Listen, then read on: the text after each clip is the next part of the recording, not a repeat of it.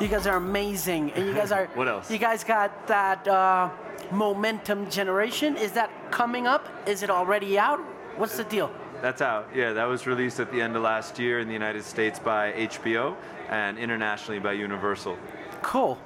And what is it about for those who are just going to get to you guys? Momentum Generation is the story of Kelly Slater, Rob Machado, Shane Dorian, and the whole what they called the momentum generation of surfers that grew up together. They stayed at this one little house in Oahu on the North Shore at Benji Weatherley's mom's house. So there's this probably 20, 30 kids sleeping on the floor of this house, learning how to surf the big waves of Hawaii together. And then they went on to become the foremost, you know, surfers and athletes of their, really of all time in the uh, surf world. So it's their story about their friendship, the ebbs and flows of how their history's been. How important is the music in this? Music's, Story. music's crucial in all of our films, even the ones where it's not f- Uh, forefront. Um, you know, we, we made a policing film last year that followed three police officers and three residents in the highest crime, highest homicide rate city in the United States for a few years in a row, which is East St. Louis. And uh, you know, it was intentional that the music wasn't in your face and and that you weren't aware of it, but it played just as big a role emotionally. Um, we spend a tremendous amount of energy on the music and in everything we do.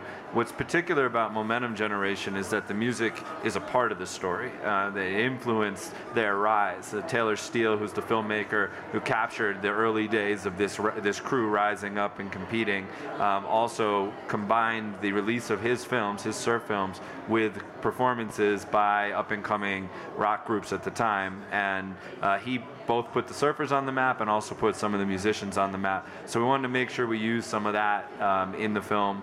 And there's a couple tracks in there actually. Uh, little known information here. A, a juicy tidbit is that Mike and I wrote a couple of the songs. Mike Oh. sings on one of the songs. Oh, dude! We actually, you sing? for the first time, we got a inquiry via email from somebody who said, "What's that song, man? I want to buy it. It's so rad. It pumps me up every time I go surfing. I want to download it." And it was by the Zimbalist brothers. Yeah. Man, you guys do a- everything. career Renaissance here. kids. Yeah. You guys do all kinds of things. Um, what makes you gravitate towards the 90s as this par- essential part of momentum generation? What, I guess my question is when you approach a story, what makes you passionate about it? What, what is it? What, what, what is it that you look for in a story? Yeah, I mean, I think it's something different every time with Momentum Generation. I mean, we grew up in the '90s. A little spoiler cool. alert on our on our ages.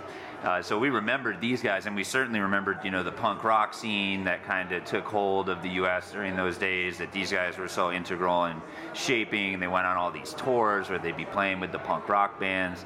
So that was kind of a part of the fabric of how we grew up. But as far as what really drew us to the story, I will admit that there was a part of this story. I mean, we had been shooting, you know, films like the one in East St. Louis, um, where we're, you know, riding along with cops and in very dangerous neighborhoods, filming in, you know, developing countries around the world and semi-sketchy locations. So one of the first things we like, we're like, so we get to go film on beaches and beautiful places. That doesn't sound so bad. but this particular story, I think, grabbed us because it was it was really that story of these kids staying at that house together, and we had never really heard of.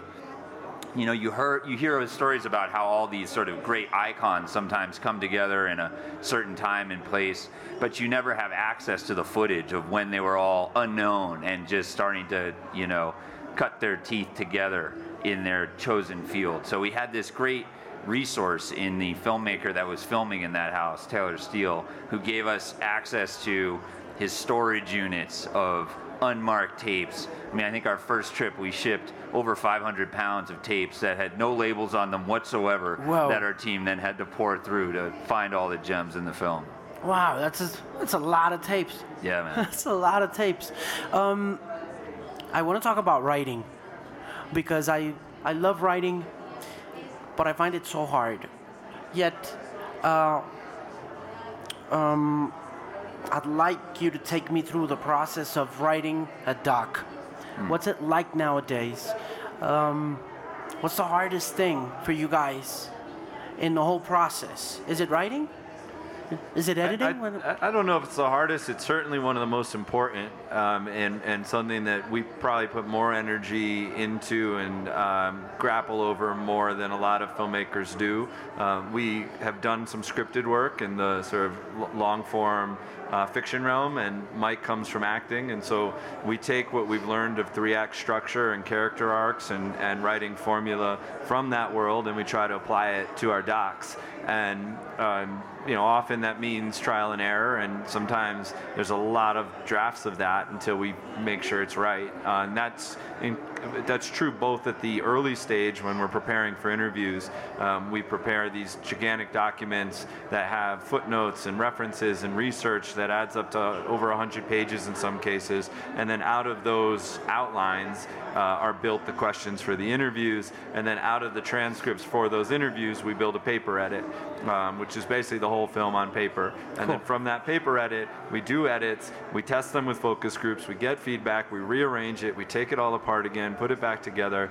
Um, and, and one of the most valuable parts of that process I would say is being willing to kill your babies, as they say in English. So let, let go of uh, stuff that you were attached to that you thought was going to work, but the feedback you're getting is that it's, it's not going to work, or that if you get rid of it, then something else will work better. It's all a big Rubik's Cube. So if you're willing to let go of something that you're attached to for the sake of something else having more emotional punch, then that's a sophisticated choice. that connection between the reality of things and the um, uh, skill that it takes to create a fiction work and uh, reality TV and how it has influenced the way documentary makers have uh, evolved over the course of 15 years and how powerful the documentary as a form has become.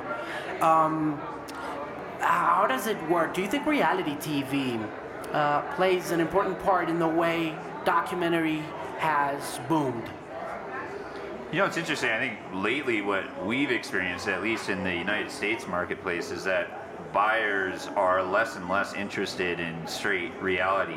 More and more, it seems, and I'm by no means an expert on this, but I'll pretend to be, that the audiences for reality has kind of narrowed and gotten pigeonholed, and they've got their their shows that okay, the buyers know we're going to give them what they want. But then there's this increasingly large audience that's moving over from scripted shows and scripted films that have interest in documentaries, but they're not interested in sort of schlocky, formatted, or reality TV. Yeah, type- sleazy stuff. Easy stuff. They're demanding more and more highbrow, premium type content. So it's a great time to be a documentary filmmaker in that regard. And it doesn't, it really feels so separate. I mean, when we go in and we meet with our friends at Netflix or HBO, ESPN, you name it, they have different departments entirely that'll deal with reality and food shows. And so that doesn't even really have to cross your radar when you're doing elevated content. Yeah, I, I, Bryan Cranston said something at the Emmys over the weekend that caught my attention, and that is so very true. And that I used to say to people once uh, it started appearing on the media from analysts and stuff, and he said, uh, "TV hasn't has never got has never been any better. Uh, it's never been a better time for for Yeah, TV." it's never been a better time for Bryan Cranston. That's what that means. he's, had, he's had quite a ride, yeah. But isn't he right in the sense that? I think you could. We could say the same thing. We're, we're, we're in a great place in our careers. We're very fortunate. So yes, it's a great time in the industry for us as well. I Because mean, it's like you see really good fucking TV yeah, going there's on. a, the, the audiences have, for the most part, or are being treated as smarter than they maybe were in the past. Um, the storytelling is more nuanced, especially with the rise of scripted television as series. Um, there's more there's more complexity and layers to the characters. There's more weakness to our protagonists, and there's more strengths to our antagonists. Um, you know, it, it's a it's a more intelligent storytelling time. And part- and, and, and in, in the doc realm, you know, th there's there's the rise of uh, sort of the crime series, which some of that does lean a little bit more towards the reality programming that Mike just commented on that we're not big fans of. But a lot of it is is really good investigative journalism that elevates uh, both the storytelling and also advances uh, the research from where it was in the past. I think part of what, what's been happening is that you have so much more in the world of content providers that consumers have so many more options right now that the traditional providers are starting to get a little scared about just delivering the same old content over and over, knowing that their customers are starting to move over to other platforms that are taking more risks, that are being more disruptive. So suddenly you have buyers now who actually want you to push the limits. You come to them with an idea and you, it might sound like a perfectly good commercial idea to you and to them, but that's not enough anymore to draw away a customer from their competitor and put it, you know, on their service. So I think that's also driving, you know, television in particular, but also film and shows to uh, break boundaries so that you know I come to you and I say Alejo, you got to see this new show. They're doing this crazy thing I've never seen before. Definitely. Yeah. Um, when it comes to music and to the, re- the remastered series, how did the idea come about? So over the years, we've traveled a ton with our productions, and we've often been curious to learn cultural phenomena that are regional or local. Uh, and a lot of the goods or stories that rise to the top are related to music. Um, and we started to notice that there was an overlap with the world of crime. And so we collected those stories over the course of uh, more than a decade, and we're always in the back of our minds playing around with, you know, are these one-offs or do they go together? Is there enough for a series here? And uh, we hit a period uh, right after Pele was released where we were putting together a new slate of projects, and uh, we knew Netflix didn't have a marquee music documentary series. There's a couple other buyers that didn't as well, and so we figured it was the right time to bring all those stories from the past together, do additional research, put together a deck uh, we had, I think, over 80 stories listed in that deck, and we said there's multiple seasons here, and we put together a sizzle that showed the look and feel of what we'd be going for. Uh, a lot of our documentaries are very archive heavy, and so um, this was right up our alley in that respect. And went in and said, this is the intersection of crime and music. This is an investigative um, marquee documentary music series. Do you want it? And we were really excited to collaborate with Netflix on the first it season. It took you 10 years to pull that off? Wow. That's a lot of work, man. Because uh, when you get to that project, when you get to that, when you get to the screen, when you go look for it, when you get the marketing push of it, and you say, okay, the, the, the remastered thing, I'm interested in it because I'm a music fan and the whole thing, you figure, you know, it's just there. As a consumer, you just, right. You, you just you enjoy don't think a about good the story. blood, sweat, and tears that went into it for all the people that worked on it. Yeah. Yeah. And how the idea evolves and turns into a reality. Yeah. Which is, once again, going back to the writing part and the whole process of creating things and Yeah. being a part of a creative community, no matter where you are, whether you're in music, whether you're in uh, movies or uh, series or TV or podcasting, you know, it, it seems as though it is really easy to get there. For the consumer, it's just there to enjoy, you know? Yeah, well, that's what it should feel like, you know? I mean, you probably wouldn't enjoy it as much if you knew what we had to go through to make it. Yeah, just the director's commentary is us complaining over the entire thing. I'm so tired. Yeah. Man, am I worked, burnt out Man, over here. No one's gonna watch that. part. Yeah. Yeah, that was I was I was on like two hours of sleep when we edited that. I don't even remember it Which one was the hardest of all the chapters? of the remastered. Well, it, it- I'd say the most culturally delicate was the lion's share. Um, it was, Marley? it- no, the lion's share is about the song "The Lion Sleeps Tonight." Uh, the original author Solomon Linda uh, died a poor man in the Soweto slums in South Africa. Even though his song that he wrote went on to earn over uh, 17 million dollars in royalties for its use in *The Lion King* and many other. Um, you know, big, uh, big albums uh, and covers that made it to number one on the pop charts. And we told the story of a journalist who was trying to uncover what had happened. How did those rights get stolen? So it's in the format of a heist, like a robbery, um, and uh, that was tough because it was about race. It was about uh, you know the uh, it was about the racial history of South Africa. At the same time, it was tracking a song, and it's an environment that you know, we haven't spent that much time in South Africa. So culturally, it was a delicate one. And then there were some that were just plain out dangerous, um, like the Marley one, and um, you know the Jam Master Jay one, and, and Who Killed Jam Master Jay. So there's some that they, they each had different challenges in different ways. Do you, do you arrive to a conclusion uh, when it comes to those particular crimes or those particular situations in the case of the Marley thing? You know, like what's your main conclusion as as as fans and uh, Yeah. as investigators as well as researchers? I mean, in this particular series, we, we were fortunate to structure the production in a way where we had months in advance to work with these real crack investigative journalists who were, you know, on the ground doing the hard research to figure out what we could find out in advance. Now, of course, in very few cases did they actually find out everything that we ended up finding out during production because they weren't filming interviews and so on. But we had a elaborated outline that we all worked on uh, in advance of actually green lighting production, and Netflix had to sign off on it. So by the time we really got into the field, we already had a lot of very new journalism about that subject, and that helped propel the story.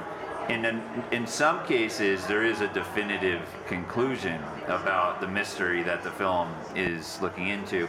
In others, we try and put forth as much as we were able to find out, which might point very clearly to a conclusion.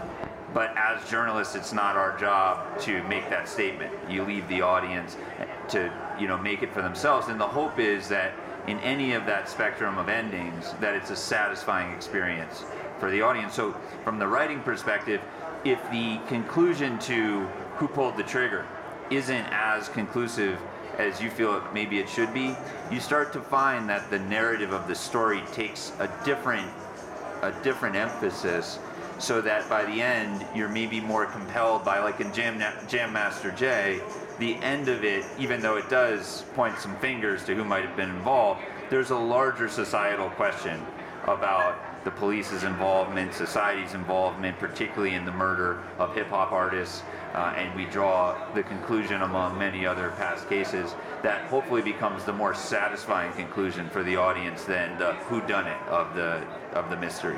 And in that sense, I want to ask a question that's may, maybe a bit tough, and, and, and you know doesn't have anything to do with your career, and it's about the the Michael Jackson doc. Uh, what, what what that felt like for you guys as documentarists and as uh, TV uh, producers, researchers, and journalists. What's your take on on the Dan Call thing? On, on, on his take, on his look on, on things. I haven't seen the film. You haven't seen So it. I haven't seen it yet. You haven't You? watched it. You? You haven't watched it?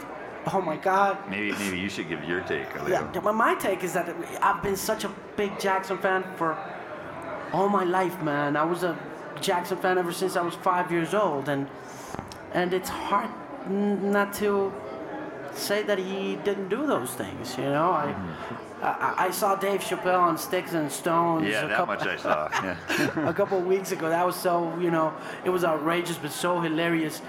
And he and he says he thinks he didn't do it. I don't know if he's saying it just be, for for the sake of the joke. right. But to me, you know, he, he was guilty, man. Yeah. He was guilty as hell. Yeah, You know, yeah. the- even even if Dan, the the, the directors, he goes all in because it's the two kids. You know, it's it's a long.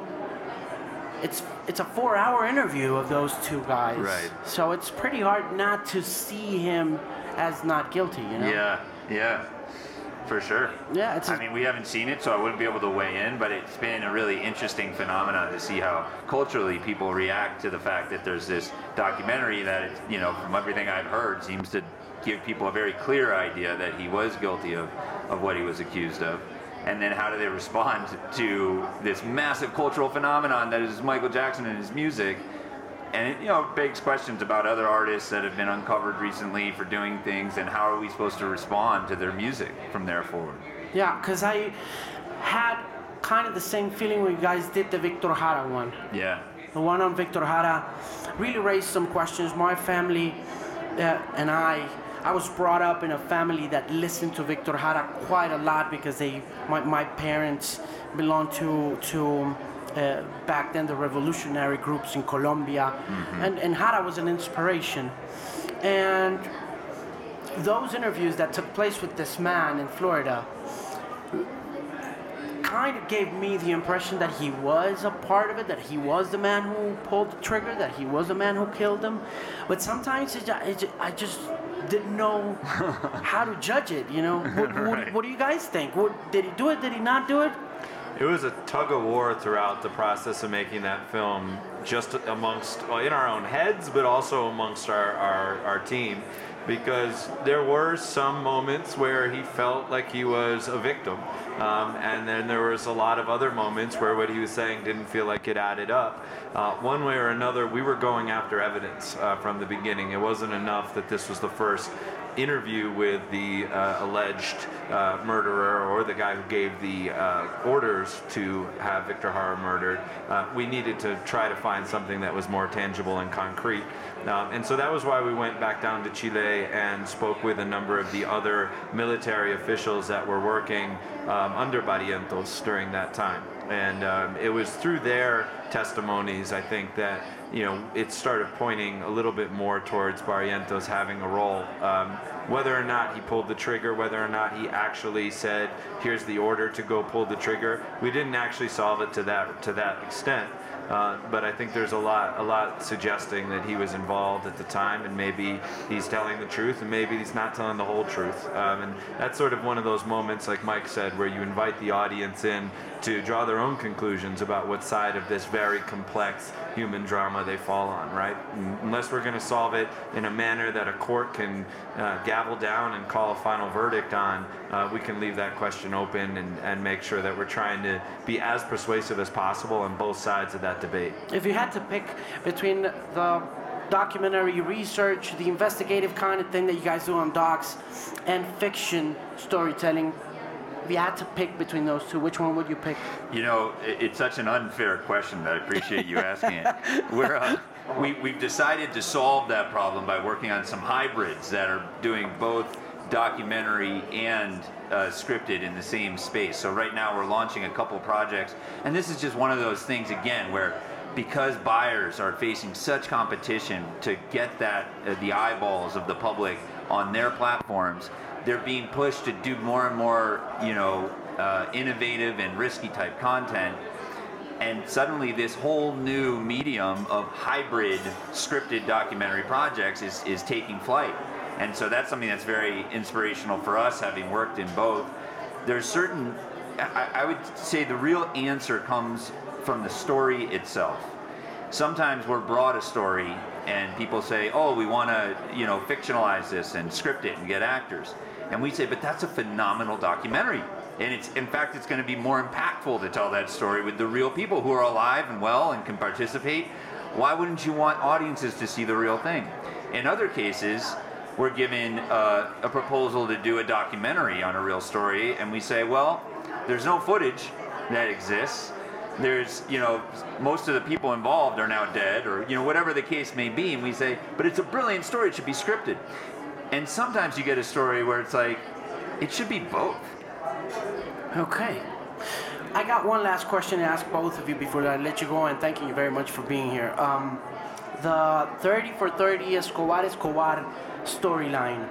Um, that it Americans are known for keeping it simple in many senses. In the entertainment, storytelling field, they're really good at keeping things simple and going with an idea which sounds pretty logical for Colombians and is to cross reference these two icons of Colombia from the end of the 20th right. century it's a pretty simple idea that nobody but you guys came up with. Laura was telling me uh, on DMs on Instagram that much of the passion, much of the uh, uh, idea of Escobar, uh, Americans owe it to you guys, to that particular 30 for 30 story. The way the other uh, Escobars that have been narrated on TV for America, coming from Colombia or from Latin American productions, is owed to that particular storyline. Mm. Uh, for us, the Escobar thing is so delicate, so yeah, touchy feely, yeah. man. It's and it's hard to come to grips with the idea that he became this pop culture icon. Right, right. You know, he became this huge thing, and when when when Escobar makes waves in TV in the U.S uh, people down here get really outraged. Yeah, you know, as they, they should. Yeah. they get. What's your take? You know, how, how do you deal with a figure such as Pablo Escobar when you cross-reference it with someone like Andres Escobar and when you create this phenom in American audiences? Yeah, we, we find it equally problematic uh, when Pablo Escobar is only celebrated. Um, when his story is told as uh, you know this amazing rise and uh, this you know this classic gangster saga. Um, you know w- we don't feel comfortable with that portrayal either. What we were going for in, in the two Escobars uh, was a portrayal that both told the side of his story um, from the point of view of a victim of some of his violence, for example, um, as well as from the side of the story for somebody who was a beneficiary of some of the Robin Hood uh, generosity that he did in some of the uh, the slums, some of the poorer neighborhoods, uh, particularly in Medellin. Uh, ultimately, he's responsible for thousands and thousands of death and uh, of deaths, and there's uh, nothing to, to worth celebrating in that stat. but there were little moments in his life where he contributed to, particularly those groups and those demographics in interesting ways. Kind of like a Robin Hood. like a Robin Hood, yeah. and, he, and he also uh, played a really intricate um, and complex role in the rise of, of football or narco football during those years. Um, so we were interested in telling a layered, uh, uh, giving a, the audience a layered portrayal of who he was as a person, where for maybe 10 minutes at a time, they actually are kind of rooting for him and Nacional and his team and his players, and then for the next 10 minutes, you think he's an evil monster murderer who's, you know, is the most immoral person you've ever met. And that tug of war, that push and pull, hopefully the audience gets invited in so that they can start to question some of their own allegiances. Yeah. Yeah. Cool. And I just add, I mean, we had really fallen in love with Colombia mainly because of the culture and the people while we were making that film, and it became. Did you guys live in Medellin?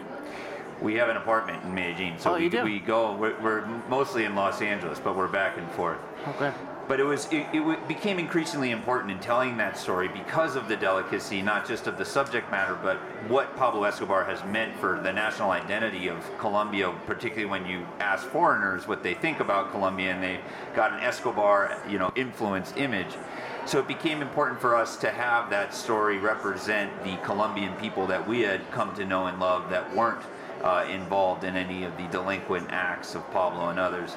And so for us, the legacy that's really been rewarding is when people watch that film uh, from outside of Colombia, particularly, and come to us and say, it gave me a very different picture of my Colombian friend and what he must have gone through and the sort of hardworking people of Colombia and their spirit, excuse me, their spirit and how that's come through.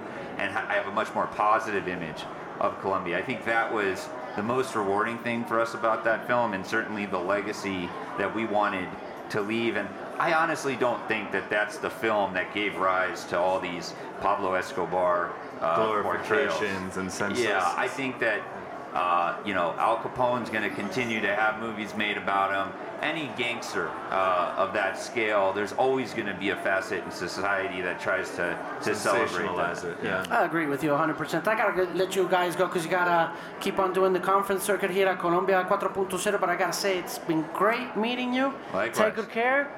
And all the best for 2020, man. Thanks, Alejo. It was right. fun being here. Muchas gracias. Fun, Thank you. Hey, take care. Bye. Bye.